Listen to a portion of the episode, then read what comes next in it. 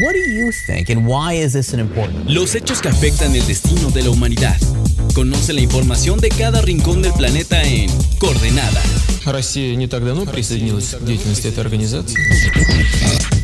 ¿Qué tal amigos de Reporte Índigo? ¿Cómo están? Espero que se encuentren muy bien y bienvenidos a una nueva edición de Coordenadas, el podcast donde te contamos todo lo que está pasando en el mundo.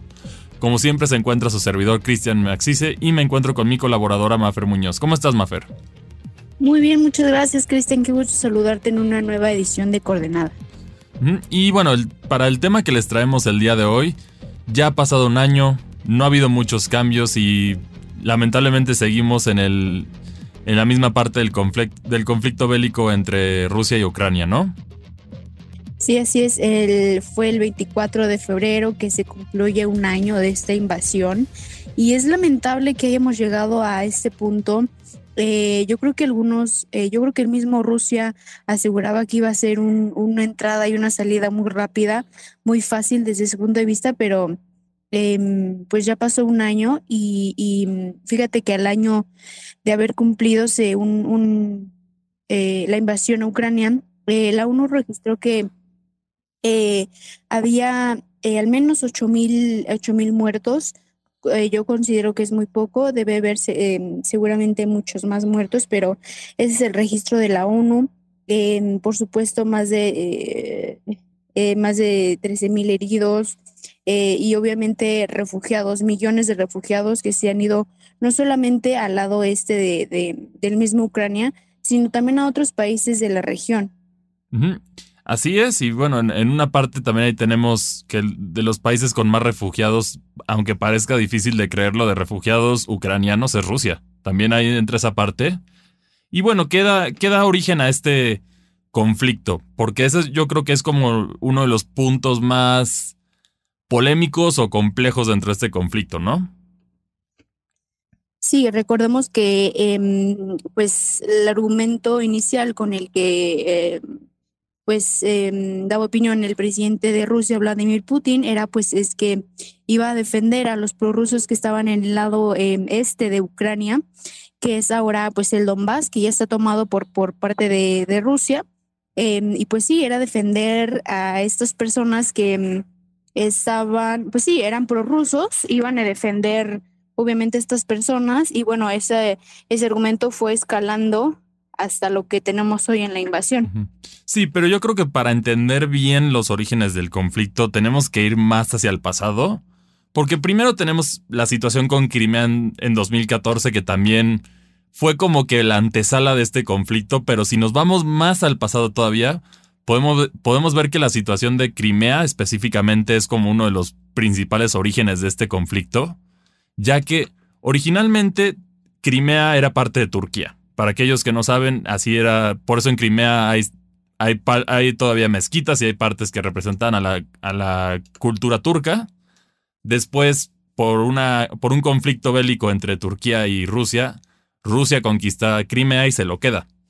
Entonces Rusia tiene a Crimea durante bastantes años, hasta que cuando se convierte en parte de la Unión Soviética, el presidente de ese momento, este Khrushchev, se lo regala a Ucrania, que en este sentido Khrushchev era de origen ucraniano, entonces tiene sentido que por esto se dio. Los ciudadanos crimeos no querían formar parte de Ucrania en ese momento, querían ser parte de Rusia, porque siempre lo habían sido desde prácticamente generaciones que habían nacido, por eso hay mucho ciudadano ruso o ruso descendiente en esa zona, para poner en contexto.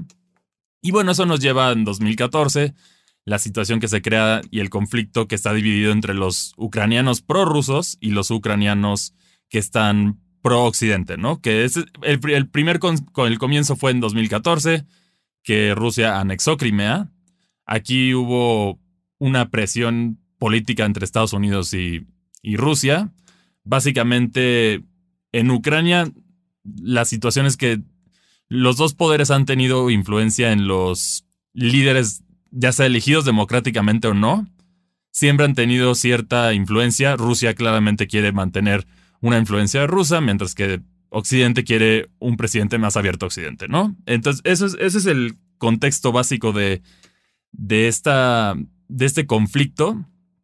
¿Y a qué se debe geográficamente? También hay algunos detalles importantes a analizar dentro de Ucrania. Tienes la salida al Mar Negro, tienes también la situación que, la preocupación de parte de Rusia de que se estableciera la OTAN ahí, ya que eso significa que habría una base militar prácticamente en las fronteras de Rusia.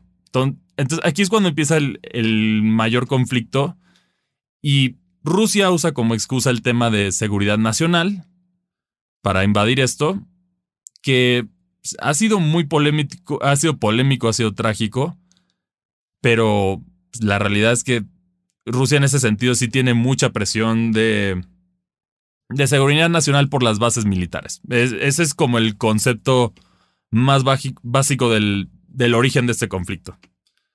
Y bueno, y en la actualidad ahora ya hemos visto un poco más de, de acción de parte de Estados Unidos, de parte de, de, Occidente para apoyar a Rusia, a Ucrania. Si bien no están apoyando de manera directa, ya que, no, ya que sabemos que si entrara conflicto la OTAN, prácticamente se podría desatar, o por lo menos el comienzo de una tercera guerra mundial, o una guerra entre la OTAN y Rusia. Entonces, por eso han evitado esto.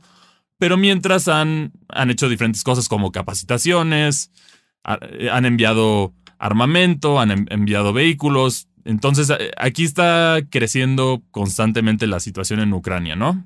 Sí, justo y como lo mencionas, también estaba este temor, ¿no? De, de, por parte de Rusia de que fuera incrementándose la OTAN, que la OTAN, este eh, grupo eh, integrado por diferentes potencias del mundo, entre ellos obviamente Estados Unidos, eh, pues con, con, equipos militares muy grandes, ¿no? Y, y pues sí, alrededor de Rusia eh, están varios países que integran esta, esta, esta organización y pues claro que estaba este miedo porque también estaba el interés, ¿no? Sabemos que por parte de Ucrania de ingresar a la OTAN eh, y, y, pues claro, al, al, al, meterte con un integrante de la OTAN, todos los demás miembros eh, pu pueden, eh, tienen el derecho de atacar esa, esa, ese país eh, y pues iba a ser muy peligroso por para, um, específicamente para Rusia. Y también otra cosa interesante que hemos visto a un año de la invasión a Ucrania es todo el apoyo que ha recibido eh, justamente Ucrania por parte principalmente de países de Occidente, que yo creo que, no sé qué opinas tú, pero yo creo que eso es lo que eh, sobre todo ha alargado esta, esta guerra, porque hemos visto mucho apoyo militar, mucho apoyo humanitario. Eh, eh, los sitios oficiales aseguran que es Estados Unidos y Reino Unido que los estados que más han proporcionado ayuda armamentística a Ucrania.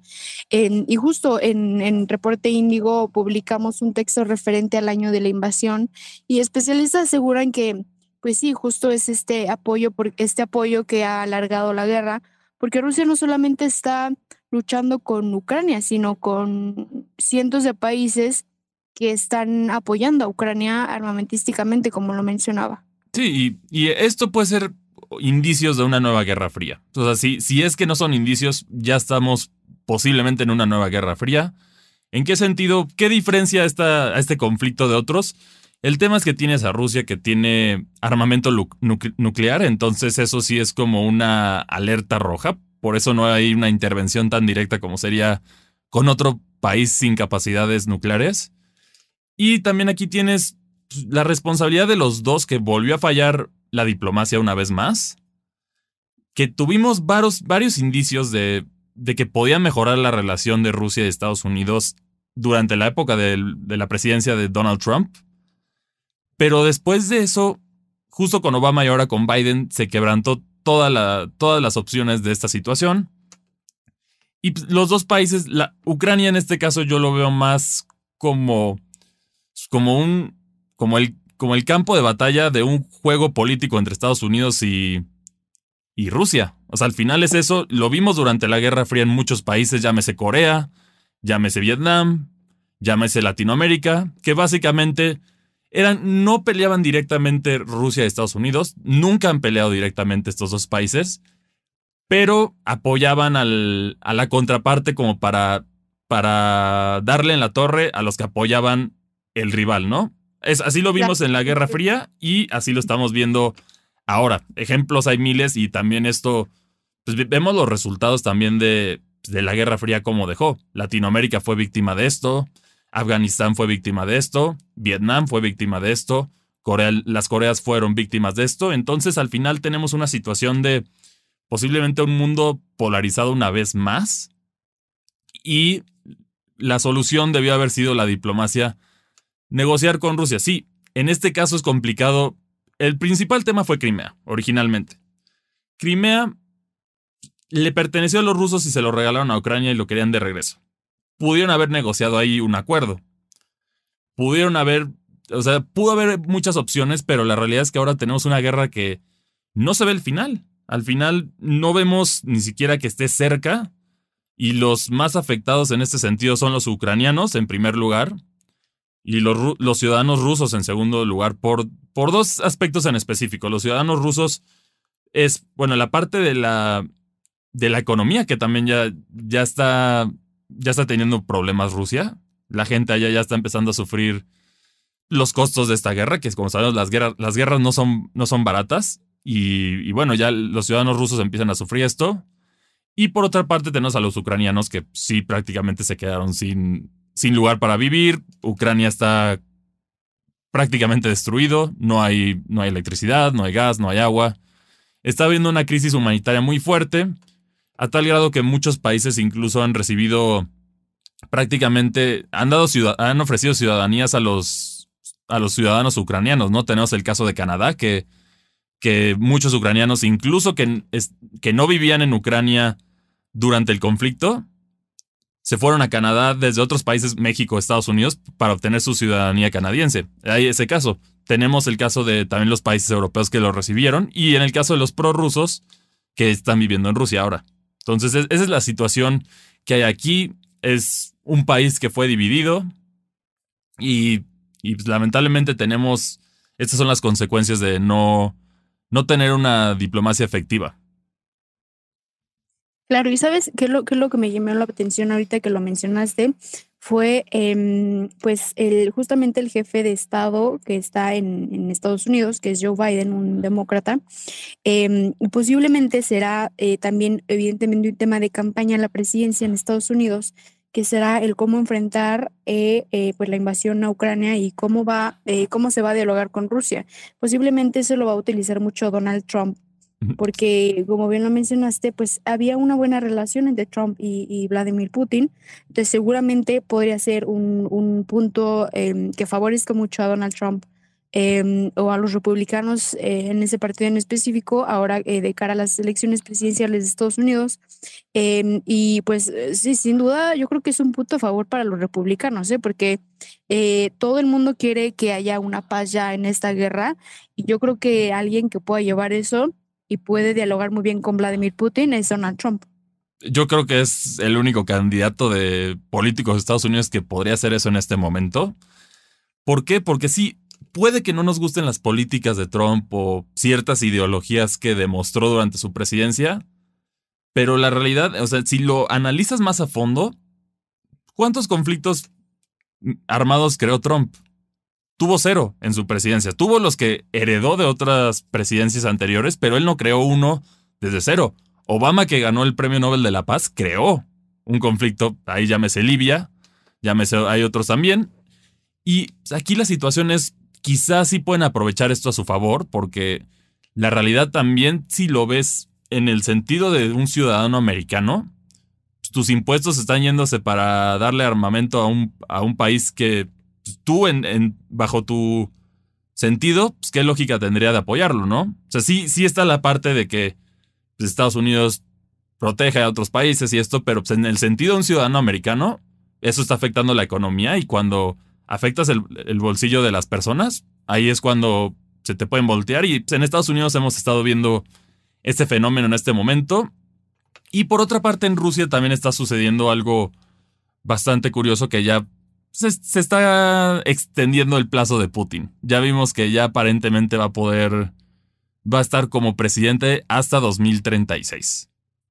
Pero el reto que tiene Putin es que también ya su popularidad está siendo muy reducida en Rusia porque ya, en especial dentro de, de los jóvenes, de las personas más jóvenes en Rusia, pues ya también ya no le ven sentido a esta guerra. Los ucranianos para ellos son sus hermanos entonces como que no hay un sentido y también, digo, el llevarse a los, a los hombres jóvenes a la guerra en esta situación, también como que está perdiendo popularidad. Entonces está creando un conflicto interesante. Tenemos también otro mediador, si no fuera el caso de Trump, que podría ser es Turquía definitivamente, porque Turquía, pese a ser un miembro de la OTAN, tiene una relación también relativamente sólida con Rusia. Esa es una realidad, entonces ahí puede ser otra solución y eso yo creo que conectándolo con el podcast que, que tuvimos sobre el terremoto de Turquía y la situación de Ed Rogan, yo creo que con esto podría levantarle su, su popularidad tanto adentro de Turquía como en, en la escena internacional, ¿no? Claro, y algo que también se mencionaba mucho era un apoyo que iba a haber por parte de China e incluso em, eh, altos eh, funcionarios del gobierno de Estados Unidos aseguraron que pues em, se le iba a dar por parte de China armamento a, a, Rusia. Eso todavía no se confirma, pero pues de ser así, este, Rusia ya tendría el apoyo de uno de los líderes mundiales, que es China que hasta desde que inició la invasión a Ucrania en febrero 24 del año pasado, pues estaba en una postura neutral. Em, y pues veremos con el tiempo cuál será eh, o cuál seguirá siendo la, la postura de China. Como bien lo mencionas de Turquía, es esta parte de me llevo bien con las dos partes, yo quiero que haya paz, que yo quiero que haya un diálogo, Em, pero veremos con el tiempo si se le dan también armas a, a, a, Rusia, así como se le ha dado a Ucrania. Sí, en este caso también otro, otro jugador internacional que está algo involucrado, no tanto, pero también sí ha habido armamento, es el caso de Irán, que también ha enviado drones, entre otras cosas. Entonces, poco a poco es lo que decimos que ya se, se ve presente como una, una guerra fría. O sea, ya en este caso, el apoyo de terceros, como no, hay ninguno directo. Aquí aclaramos, Estados Unidos no está mandando soldados, China no está mandando soldados tampoco. Aquí es un conflicto que se está extendiendo y, y pues, yo la verdad lo mejor que vería para esto sería una negociación. Tiene que haber, una, tiene que haber diálogo entre Estados Unidos y, y Rusia, específicamente porque con Ucrania ya vimos que ese diálogo no funcionó, no hubo oportunidades y en este caso cada uno de los lados tiene sus frustraciones, tiene sus preocupaciones, que de parte de Rusia, como ya lo habíamos mencionado, es la expansión de la OTAN. La expansión de la OTAN originalmente se había comprometido que no iba a haber expansiones hacia el este, y Ucrania está tratando de entrar en lo que sería la cuarta expansión. Entonces no se respetó eso, no se, no se respetaban los acuerdos de Minsk, por eso, por eso empezó este conflicto como tal porque Ucrania volvió a insistir en entrar a la OTAN. Y por otra parte, la OTAN en ese sentido debió de haber quizá pensado más para dialogar, para garantizar una paz para los para Ucrania, pero tampoco darle el acceso a la OTAN, porque ahí se hubiera creado un problemón. Y aquí tenemos también la situación que complica todavía más este conflicto bélico, que es la desinformación de los dos lados, ¿no? Ucrania dice una cosa, Rusia dice otra cosa, Sabemos que durante la, la época de la Unión Soviética esto era una práctica común y se quedó entre los dos países. Entonces, por eso es muy difícil saber el verdadero número de muertos, el verdadero número de, de destrucción, tanto civil, militar, todo esto. Por eso no es tan claro. Entonces, hay, diferentes estimaciones, pero no es, no es muy claro hasta este momento que pasó. Hay algunos que dicen que Rusia ha tenido pérdidas enormes de vida humana, de soldados, hay otros que dicen que Ucrania ha tenido la pérdida, pero es lo difícil de, esta situación es la desinformación también. Claro, porque eh, de este lado obviamente tenemos la información de, de, Occidente, obviamente del vecino Estados Unidos, y eso eh, significa que va a haber más noticias que favorecen a Ucrania. Eh, evidentemente no sabemos la información que se pueda dar específicamente a, a todos los rusos referente a las acciones de su presidente.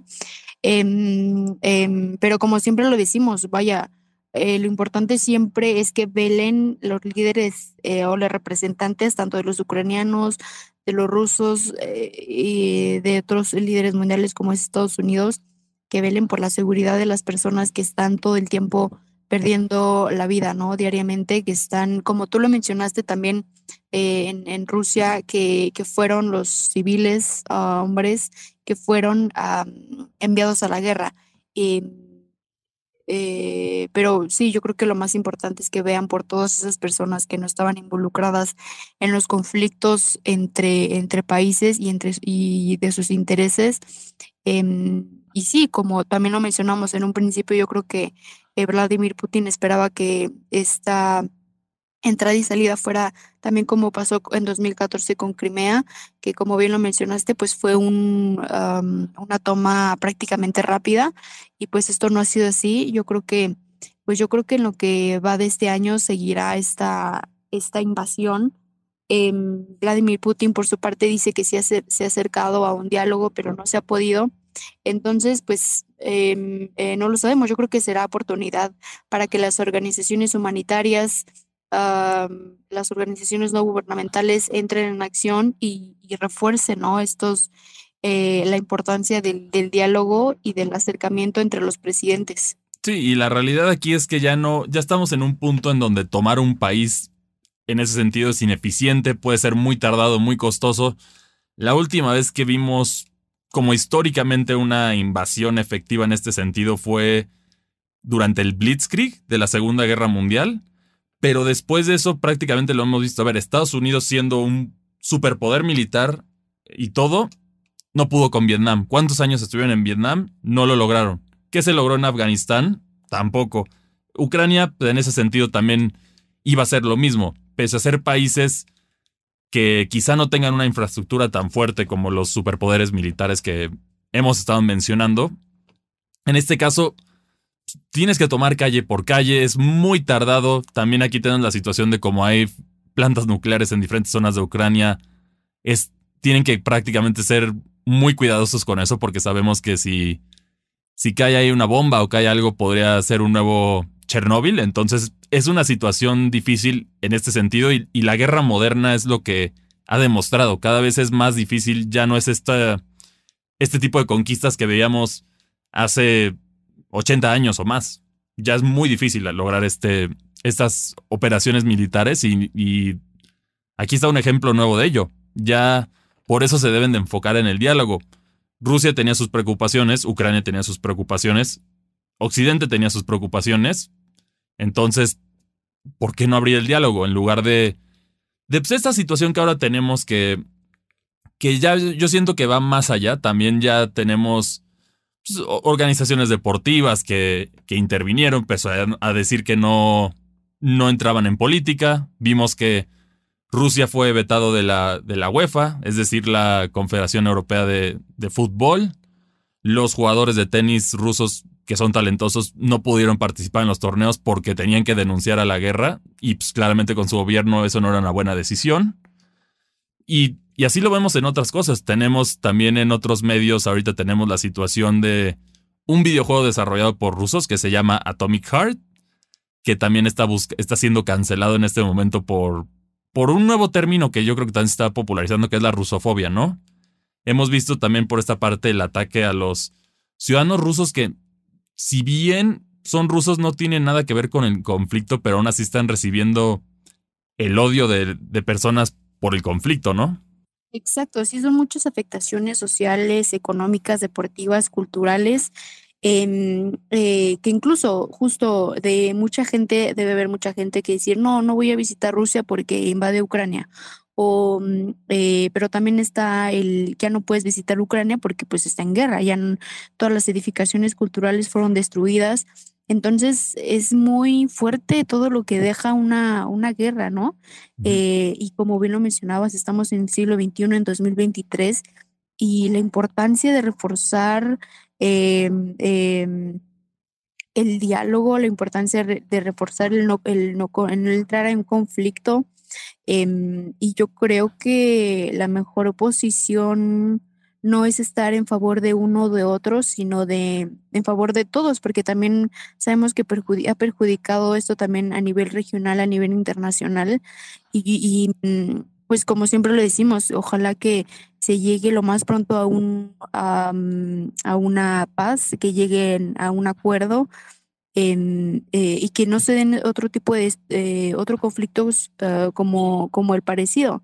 Entonces yo creo que se va a ser muy importante este año em, porque pues ya hay, eh, pues, pues, sí, como lo, como lo decías, prácticamente Ucrania está destruida, se acercan elecciones eh, generales importantes a nivel mundial que van a estar interesados en la invasión. Em, y tenemos también a una Europa que sigue buscando un nuevo proveedor de hidrocarburos, que fue anteriormente Rusia.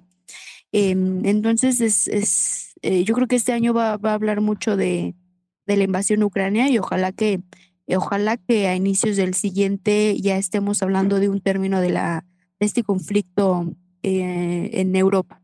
Y bueno, recomendaciones de nosotros para evitar la desinformación sí es quizá informarte de diferentes lugares para obtener una, un panorama más grande, porque a veces esto puede pasar mucho y no entra en esta parte de la intolerancia. Lo hemos visto a lo largo de la historia de la humanidad que es muy fácil culpar a alguien y odiarlo y también hacer actos de odio contra esas personas. Lo hemos visto a lo largo de la historia de la humanidad. Recientemente lo vimos con las personas de origen asiático con, la, con el coronavirus, que en Estados Unidos muchos fueron golpeados, muchos fueron atacados por el simple hecho de, ser personas de origen o, de, o ascendencia asiática, que para nada está bien.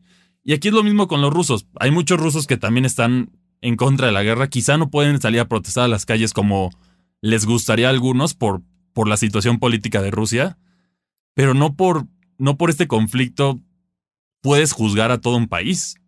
En, ese sentido, pues, tienes que también tener este, esta parte de empatía. También tanto los ucranianos y los rusos la están pasando muy mal. Hablando ciudadanos rusos específicamente. En este caso, no, no del, del gobierno ruso y otras cosas. Entonces, aquí sí recomendamos esta parte y también pues, por qué es importante estar informado de esto, porque al final, fue, aparte de ser un conflicto muy fuerte y todo lo que está sucediendo, económicamente es importantísimo para todo el mundo. Ya vimos cómo nos afectó económicamente el año pasado este conflicto y entre más se extienda, más nos va a afectar. Vamos a ver inflación, los precios de, de la gasolina van a seguir subiendo, en consecuencia, los precios de todo va a ir subiendo porque es más caro distribuirlo. Entonces, es un conflicto que hay muchas razones por las que queremos que se acabe, ¿no? Pero bueno, eso es lo que tenemos para ustedes el día de hoy. Muchas gracias por sintonizarnos como siempre. Y bueno, recuerden que, que nos pueden contactar a través de las redes sociales de Reporte Índigo o en nuestras redes sociales personales. A mí me encuentran en Twitter como arroba cristianmac62. Ahí puedo platicar más acerca de este conflicto. Cualquier duda que ustedes tengan también me la pueden escribir y yo con, y con gusto lo puedo atender. O, yo les escribo o lo podemos hablar aquí en el podcast. O si quieren conocer sobre otros temas, también aquí ah, estamos abiertos a las recomendaciones. Y a ti, Mafer, ¿dónde te pueden encontrar? A mí, eh, de igual manera en Twitter, en arroba monosvmf y también pueden escribir en fernanda.monos arroba reporteindigo.com. Y bueno, y por otra parte, si quieren saber más de lo que está pasando todos los días en el mundo, les invitamos a revisar la sección de latitud de Reporte Índigo. Yo soy Cristian y nos vemos hasta la próxima. Escuchaste Coordenada, una producción de Reporte Índigo.